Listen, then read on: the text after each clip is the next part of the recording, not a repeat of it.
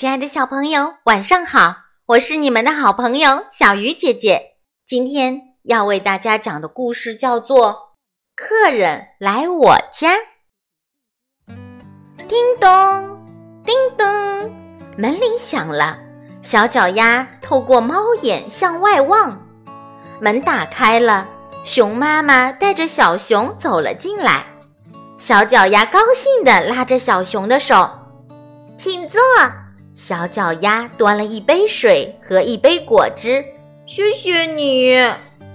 小脚丫和小熊一起玩玩具，可小熊坐在了妈妈身上，说：“妈妈陪我玩玩具吧，宝贝。”妈妈跟鸭阿姨谈事情，等一下好吗？小熊可不干，在地上打起了滚儿。小脚丫。把最喜欢的玩具递给了小熊，可小熊随手就丢掉了。妈妈，小熊弄坏了我的玩具，我不喜欢它。小脚丫生气地指责哭闹的小熊。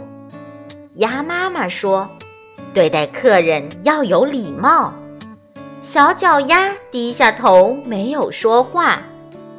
小脚丫想了想，走到小熊身边说。我有一个秘密，你要听吗？跟我来。小脚丫牵着逐渐平静下来的小熊走进了房间。